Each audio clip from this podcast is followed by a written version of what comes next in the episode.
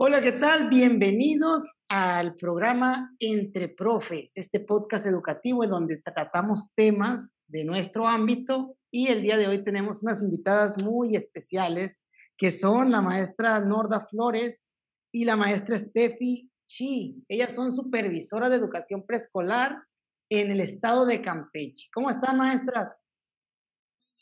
Muchas gracias por la invitación. Ah, bienvenidas. El motivo de este podcast o la, temática principal que vamos a tratar es el regreso a clases y tenemos como referencia pues que el estado de Campeche es de los que está más adelantado en esta materia, en este tema, que ya tiene escuelas que han regresado y pues de eso pues vamos a, platicar. Entonces, eh, tomando eso de referencia, que quisiera que empezáramos hablando de la situación del estado desde el semáforo, eh, las condiciones que se dieron, los comportamientos que tuvieron la población, los profesores y pues las medidas que fueron tomando para estar en, esa situación. Entonces, no sé si quisiera comenzar platicándonos alguna de ustedes. Sí, claro que sí. Buenos días a todos, buenos días a toda tu audiencia. Es un placer, un honor estar con ustedes desde Ciudad del Carmen, Campeche, para plantear más que nada eh, la, situación que tuvimos en, diferentes este, comunidades del estado. Pues ya saben, salimos desde hace un poquito más de un año, estuvimos fuera debido a la pandemia, las escuelas se cerraron, en muchas comunidades del estado fueron saqueadas las escuelas, a pesar de que los directivos eh, estuvieron pendientes platicando con los padres de familia para poder eh, asegurar un poco a las escuelas, pero pues aunque ellos iban en la mañana un rato, iban haciendo guardias en la tarde otro ratito, pero en la noche muy difícil que alguno se pudiera quedar. Y pues el vandalismo eh, mayormente se da por las noches, ¿verdad? Bueno, por aquí, por allá, no sé. Pero por acá también igual, o sea, la noche es, Nos agarran, ¿verdad? Por las noches a todos. Pero, este, pues muchas escuelas fueron saqueadas, entonces eh, ahora con, con este regreso o esta reactivación, más que nada, eh, eh, nos el plan que nos presenta el, el secretario de Educación del Estado es un plan para poder reactivar eh, la, de forma escalonada los servicios educativos. Y van a empezar principalmente con escuelas en, la, en las comunidades más alejadas, en las comunidades que tengan menos de mil habitantes, porque, porque esos son los niños que están en mayor riesgo de rezago debido a que no hay conectividad, de que no cuentan con un dispositivo para poder tener esta cercanía con sus maestros. Entonces, ellos van a ser principalmente los, los beneficiados en esta nueva reactivación que, que va a haber de las escuelas, para que, porque son los que más están en riesgo de no poder adquirir los aprendizajes esperados de los programas. Entonces, eh, con esas comunidades empezó el lunes 19. Okay, fueron, ahorita le digo con precisión, aquí traigo el dato, que fueron 137 primarias, de las cuales 104 son eh, primarias generales y 33 son primarias indígenas. Entonces, en esta primera etapa del plan, son las escuelas que se han reactivado. Son las escuelas que se han reactivado. Ok, me parece muy, muy interesante porque hace días también estaba escuchando de una noticia por ahí en el mes de marzo de un movimiento de Abre mi escuela, pero que era más por, el, por la parte particular y en uno de los videos que comentaba con mi compañero era de que a mí no me parecía hacerlo de esa manera abrupta, sino que tenía que ser primero con los niños que, que realmente no están en comunicación Y me da mucho gusto saber que ahí en Campeche, pues están empezando por la parte prioritaria, que son estas comunidades que no han tenido la suerte, la fortuna de, contar con, con, el recurso para seguir su educación a pesar de la distancia. Entonces, eh, pues una palomita para Campeche, les voy a decir, en ese, en ese sentido. Maestra Steffi, me gustaría que nos platicara de la parte, o sea, para poder abrir, supongo que primero los, los vacunaron, ¿no? Hay una, hubo un plan de vacunación a los maestros. Platíquenos, ¿qué fue esa experiencia o, y cómo se planificó, cómo la vio? Eh, ¿Hubo organización? ¿Cómo, cómo se dio?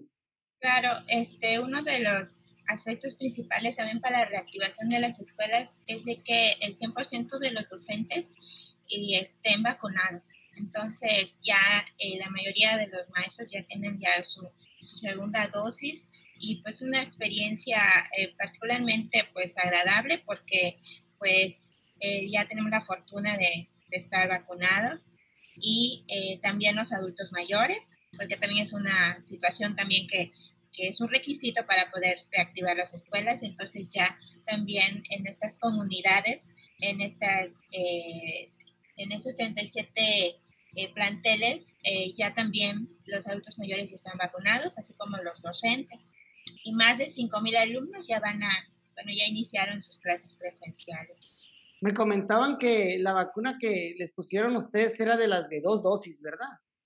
Sí, así es porque ahorita ya en el plan de vacunación se habla de la vacuna de Cancino, que es de una sola dosis. De hecho, en el, calendario pues ya vienen algunos estados, creo que a Sonora le toca entre el 5 y el 11 de, de mayo, pero es con esta, esta vacuna, ¿no? Entonces, digo, yo no sé si es mejor o no, pero la idea es estar protegidos y la que sea va a ser, va a ser de gran ayuda para, para todos de nosotros, ¿no? La población, háblenos de los padres de familia y del contexto de la parte de educación a distancia. Previo, esto es previo al reingreso, ¿no? ¿Cómo fue la educación a distancia? ¿Sí se dio, y sí había una muy buena respuesta por parte de, los papás o, fue algo complicado la comunicación? Maestra. Sí. Pues al principio sí era un poco complicado, sobre todo por la parte de que las comunidades, eh, por ejemplo, de mi zona escolar que se, que se encuentra en Candelaria, en el municipio de Candelaria, este, muchas comunidades no cuentan con internet ni señal de teléfono. Entonces al principio sí fue una gran, es un gran reto. Al fue un gran reto tanto para los padres de familia, para los niños, para los maestros, eh, tener esa comunicación. Sin embargo, a pesar de esta situación, eh, con el paso de, pues ahora sí que de, de, tiempo y con el acuerdo, estrategias eh, se implementaron para poder tener mayor comunicación con los niños, con los padres de familia. Y entre esas estrategias, pues fueron las visitas.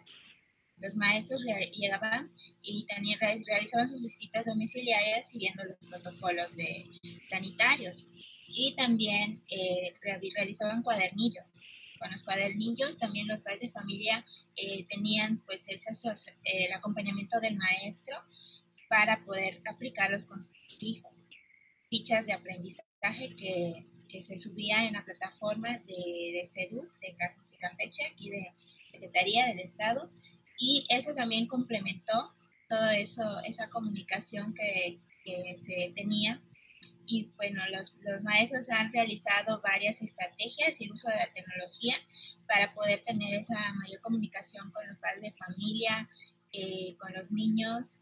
Y bueno, al principio sí fue difícil, pero ahorita eh, ya hay mayores estrategias de comunicación que al principio. Sí, ha sido tanto el tiempo, creo yo, que ya de cierta manera nos acostumbramos, ¿no? A, a manejar ciertas herramientas como el WhatsApp, grupos de Facebook, este, algunos han escuchado, han utilizado plataformas de, mm, que tienen ya avatares, ¿no? De, los niños y demás. Y también en la parte de comunidades donde no hay, pues se acostumbraron a dejar el, por ejemplo, aquí en Sonora se dio que dejaban en la papelería el cuadernillo de los niños y ya iban a la tienda los papás y lo recogían, o la visita domiciliaria. Y se dio de un caso de una maestra, por ejemplo, que está en la comunidad de la Sierra, en Guasabas, que adaptó su camioneta, su troca, con, como, una, es como un, aula pequeña e iba a las casas y podía hacer algunos ejercicios ahí, ¿no? Sea, ha sido grandiosa la creatividad que han tenido los maestros para poder sacar adelante la educación en el contexto de la distancia.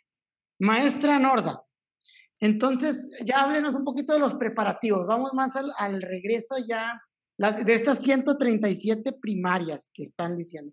¿Cómo las prepararon? Hablaban de vacunación a los maestros, vacunación a los adultos mayores en, en, en esas poblaciones, que eran poblaciones de, de, menos de mil habitantes. Entonces, eh, ¿cuáles, qué más hicieron? Hubo una jornada de limpieza de las escuelas, restauración. A ver, platíquenos. Sí, se formaron los comités de participación de salud escolar en cada una de estas escuelas, incluso hasta las que no hemos regresado ya cuentan con este comité de salud. Entonces, apoyados con ellos, con esos padres de familia, y también nos ha ayudado muchísimo los gobiernos municipales para poder eh, limpiar, cortar árboles, las ramas de los árboles, tratar de dejar lo más óptimo posible y este, se han seguido las, todas las medidas de higiene, todos los protocolos para poder tener una escuela bien, bien habilitada, sobre todo ello, eso. Y también la Secretaría eh, está ayudando, porque incluso yo siento que va a ser una jornada muy, muy fuerte que van a tener para poder rehabilitar a todas las escuelas, porque son miles de escuelas que quedaron cerradas y que quedaron, este, que a pesar de, de los esfuerzos de, por los maestros, los directores, para que estuvieran bien, porque hay escuelas que, que han, la mayoría de las escuelas se iba periódicamente, cada dos meses, a trabajar con los padres de familia que quisieran para poder mantenerlas en óptimas condiciones. Sin embargo, usted sabe que, pues están cerradas los salones y, otro poquito el vandalismo que contribuyó al deterioro de las escuelas, pues hay, hay unas mucho más eh, este, en, ese riesgo de, tener que invertir mucho para su rehabilitación y hay otras que pues es mínimo, que, a lo mejor pintura, este, para los salones,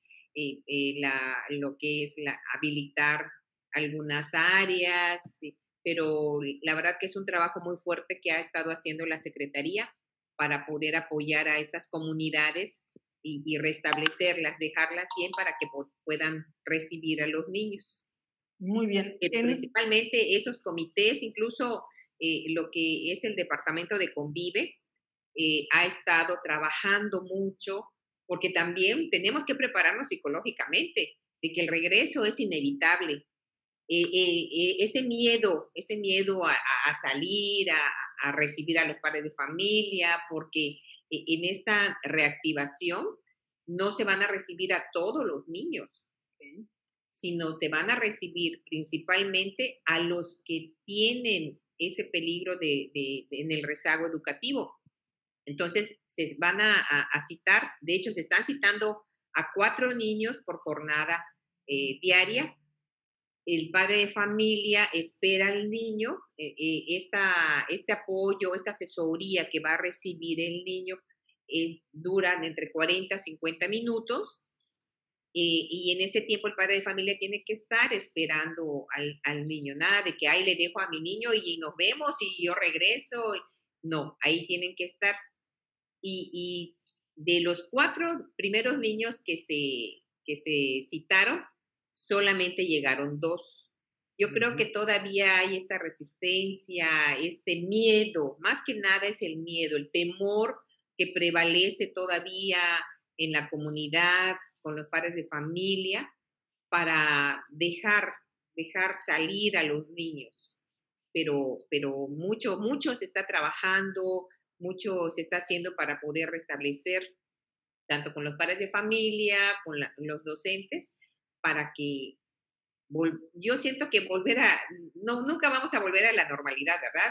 O, o sea, se habla de una nueva normalidad por, por, todos los protocolos que se tienen que realizar antes de salir de, de la casa, al llegar a, la escuela, todo, la, la, recepción de los niños, que el lavado de manos, manos, el gel, cubrebocas.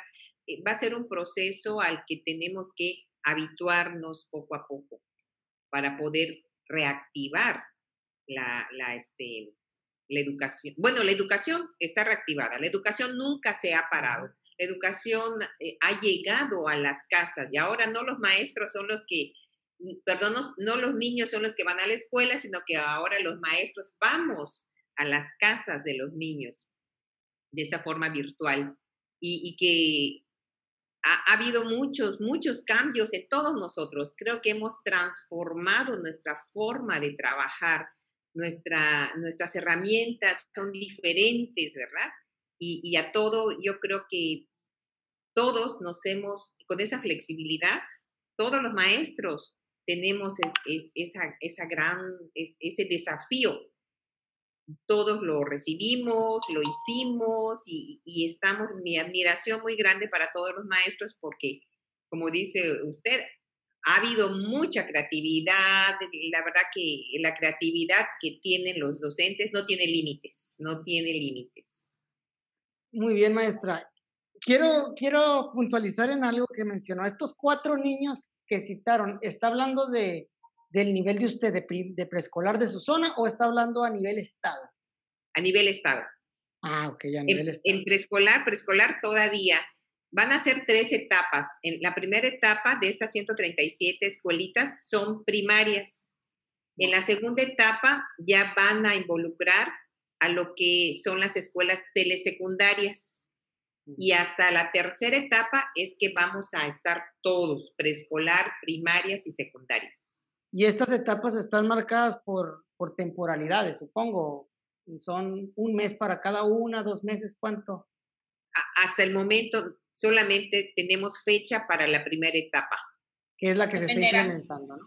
Claro, dependerá mucho del semáforo, ¿verdad? Exactamente. Entonces, va a depender, exacto, sí, Estefi, gracias. Va a, defender, va a depender de cómo se vaya comportando el semáforo en esta primera etapa, ya para poder asignarle una fecha a la segunda etapa. Muy bien, pues muchas gracias. Maestra Estefi, entonces, de lo que ustedes ya han visto, estas primeras experiencias, ya platicó esta de los cuatro niños, que supongo que fue de las más sonadas en, cuanto a las experiencias. Me llama mucho la atención esa parte de que por 40, 50 minutos solamente cuatro niños, o sea, como que sí se están tomando las cosas con calma para hacerlas bien hechas y para que el regreso sea seguro. Y entiendo la parte del miedo que tienen los padres, porque cada casa es un, es un contexto sumamente diferente. Si yo tengo un abuelo o, familiares con enfermedades crónico-degenerativas, que si llevo el virus, o sea, prácticamente lo voy a llevar y, va a ser un daño muy grande, pues yo preferiría seguir en el, en el contexto a distancia. ¿Qué, ¿Qué, es lo que piensan ahorita sus maestros, maestra Steffi, sus escuelas, sobre este, sobre este regreso? Mm, sobre esta implementación y qué experiencias se han dado. Bueno, pues los maestros de la zona estamos atentos, estamos al pendiente de cualquier información que, emita nuestra autoridad educativa. Y pues también seguimos al trabajo a distancia y eh, de, igual manera ellos han realizado también las visitas a las escuelas, de alguna u otra manera han ido y han dado esa, esa asesoría a los, a los niños, a pesar de que aún no estamos nosotros en esta etapa, ¿no?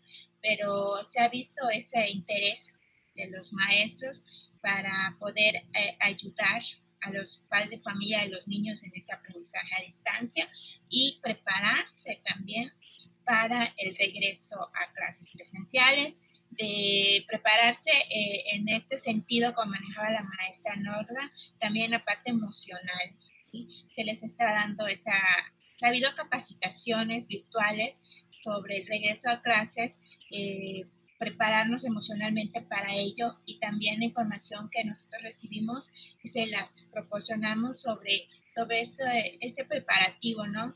Previo a las clases presenciales. Y, también cabe recalcar que, que, cada escuela también ha recibido material necesario de limpieza y para, eh, para apoyo. Sí, entonces para ellos ya, ya están, los docentes, eh, eh, preparándose también para ese regreso a clases y, este, y esa comunicación que ha habido con el comité de participar, comité participativo de salud escolar. Ha, ha, habido mucha comunicación y coordinación con ellos, con los padres de familia, en, el, en la limpieza de los planteles, porque siempre ha habido esa, esa limpieza periódica. Eh, y bueno, también con las autoridades de salud local, porque eh, comentaban este, algunas docentes de que pues han tenido esa comunicación y que las autoridades de salud local, que en este caso serían los centros de salud de las comunidades, pues han estado capacitando también a los padres de familia sobre este regreso a clases presenciales y también con los docentes han tenido esa comunicación. Eh, esa es una parte muy importante de que estamos preparándonos, a pesar de que no hemos iniciado nosotros en el área de educación preescolar, estamos al pendiente, estamos atentos ante cualquier información y también a la disposición de, de poder eh, para este regreso a clases presenciales. Las zonas escolares que atienden ustedes, supongo yo que eh, la parte de cuando les toque regresar al preescolar, tomarán en cuenta también la parte de los mil habitantes en, los municipios. Van a empezar por esas comunidades más alejadas, ¿verdad? Es. Eh, sí.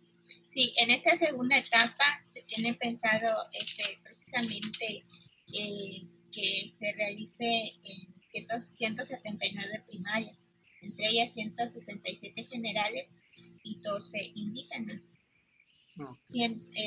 114 eh, telesecundarios y nosotros entraríamos en la tercera etapa, que ya entraríamos todos los niveles y servicios.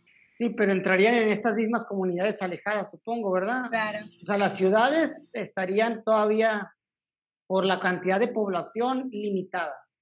Sí. Entonces, eh, en su zona de escolar, ¿ustedes tienen preescolares que estén en estas comunidades que vayan a abrir en la tercera etapa? Maestra Norda, usted tiene una nomás. Ah, no tiene usted porque usted está en Ciudad del Carmen, dijo, ¿verdad? Sí, estamos eh, en, Ciudad y no, este, pues creo que no, no nos tocaría o, estamos a la expectativa también porque no hay mucha precisión. Ah, ok, sobre las otras etapas todavía. Exactamente. muy bien, no, yo hago la, la pregunta porque pues no sé, no conozco Campeche, disculpen ahí mi ignorancia de, de las ciudades. Eh, la maestra Steffi decía que está dónde?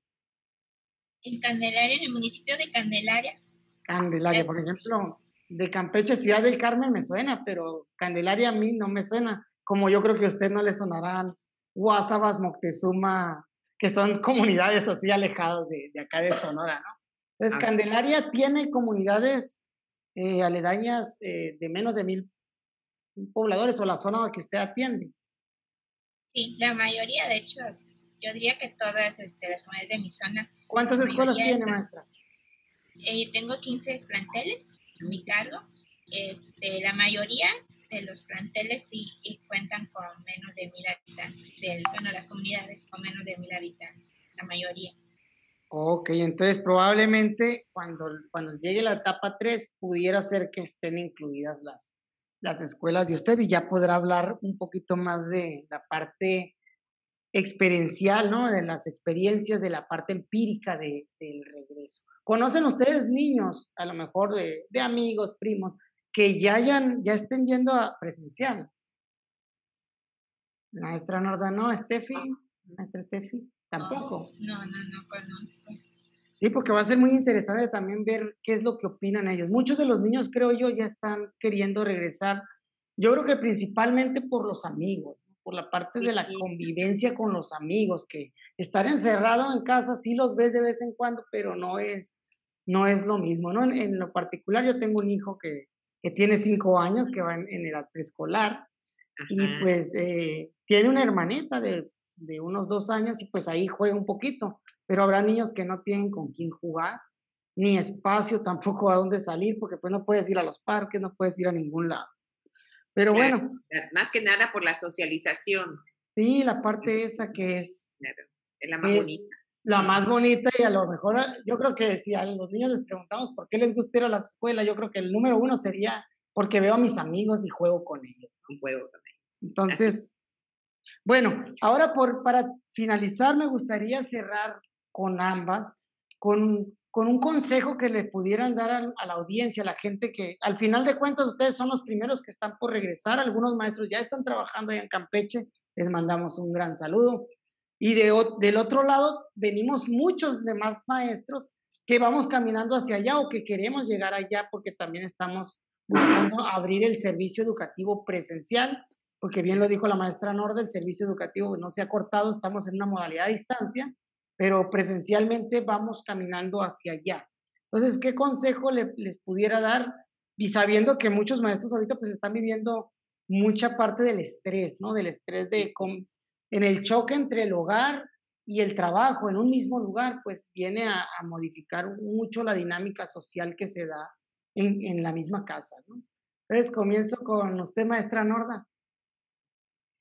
Pues que no tengan temor, que no tengan temor nuestros, nuestros estados, nuestros estados siempre van a estar preocupados por todos nosotros, por habilitar nuestras escuelas, porque esta pandemia se corte y no continúe.